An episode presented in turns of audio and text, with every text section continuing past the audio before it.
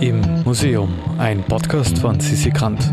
Heute die Nixen, Silberfische von Gustav Klimt. Passend zur Urlaubszeit tauchen wir heute unter die Wasseroberfläche. Wir besuchen Roderick Martin in der Albertina in Wien, der uns das Werk Nixen Silberfische von Gustav Klimt vorstellt. Ja, hallo, schönen guten Tag hier aus der Albertina. Mein Name ist Roderick Martin und ich bin Kunstvermittler in der Albertina und der Albertina Modern. Ähm, wir stehen jetzt hier in der Ausstellung von Monet bis Picasso, die uns einen wunderbaren Überblick der klassischen Moderne gibt, aus dieser Zeit der sich ständig abwechselnden Stile und vielen Ismen, die zum Teil auch gleichzeitig passiert sind. Der Raum hier ist vor allem dem Impressionismus in Frankreich gewidmet und gleichzeitig wollen wir auch gegenüberstellen, was in Wien zur selben Zeit passiert ist. Ja.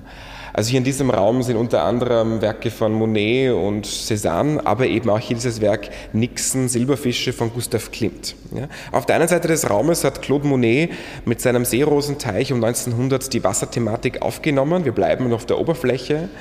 Ähm, und auf der anderen Seite Gustav Klimt, ebenfalls das Wasserthema. Und bei ihm tauchen wir jetzt ab.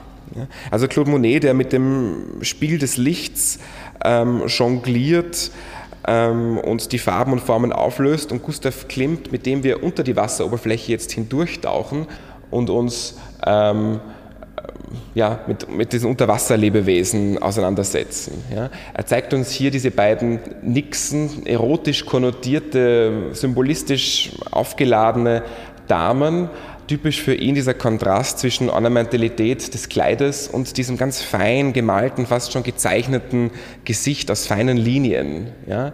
Wie gesagt, das Ornament hier fast schon ein Pelz oder ein Teppich, den die Frauen umgibt. Mich erinnert zum Beispiel dieses Nixenkleid fast schon an ein Federkleid von Perlhühnern. Und dann diese ganz flüchtig vorbeizischenden Silberfische, knappes Dutzend sind es, glaube ich, die sich ja, in das Bild hineingraben fast schon. Dieses Werk hier, der Nixon, stammt noch vor der goldenen Phase mit Kuss und Beethoven-Vries, aber nach einem ganz wichtig anderen Auftragswerk, und zwar den Fakultätsbildern der Universität Wien. Ja. Jetzt möchte ich nur noch auf die Fakultätsbilder ganz kurz kommen, weil es da eine Verbindung mit diesem Werk auch gibt, das wirklich erst vor kurzem herausgefunden wurde. Die Fakultätsbilder waren ein Auftrag der Universität Wien an Gustav Klimt, eine Allegorie auf die Medizin, die Jurisprudenz und die Philosophie zu schaffen und haben um die Jahrhundertwende den ersten Kunstskandal ausgelöst. Ja, die Menschen haben es als pornografisch ähm, oder auch blasphemisch fast schon gesehen. Ja. Ähm, und äh, Gustav Klimt hat die Bilder zurückgekauft, der Universität dann nicht zur Verfügung gestellt. Leider sind sie im Zweiten Weltkrieg in einem niederösterreichischen Schloss verbrannt. Sie sind damit für immer verloren. Es gibt nur Schwarz-Weiß-Fotos und auch Skizzen. Skizzen, die auch hier in der grafischen Sammlung der Albertina zu finden sind. Ja.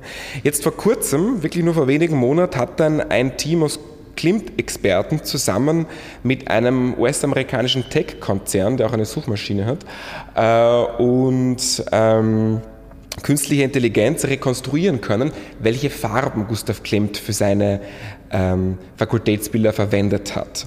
Und, kon sie konnten die Farben auch zuordnen. Und ganz zentral wird eben hier dieses Bild der Nixon, also dieser Grünton, den wir hier im Hintergrund sehen, mit diesen verschiedenen Goldnuancen, das findet sich ganz dominant auch wieder im Werk ähm, der Philosophie. Also ich glaube, das hätte Gustav Klimt wirklich sehr gefallen, dass jetzt noch über 100 Jahre, nachdem das Bild ähm, ähm, erschaffen wurde, über so viele Ecken noch daran gearbeitet und gedüftelt wird und auch viel spekuliert wird. Und Gustav Klimt hätte sicherlich auch sehr gefallen, hier in diesem Raum mit internationalen Größen wie Claude Monet, ähm, Paul Cézanne oder Pierre-Auguste Renoir ausgestellt zu werden. Es war ja er, der mit seiner Sezession als erster auch internationale Kunst nach Wien gebracht hat, ja, um sich von diesem ja, rückwärts gewandten Starrsinn der Künstlerszene, der nur ja, im Historismus verankert war, ähm, zu befreien.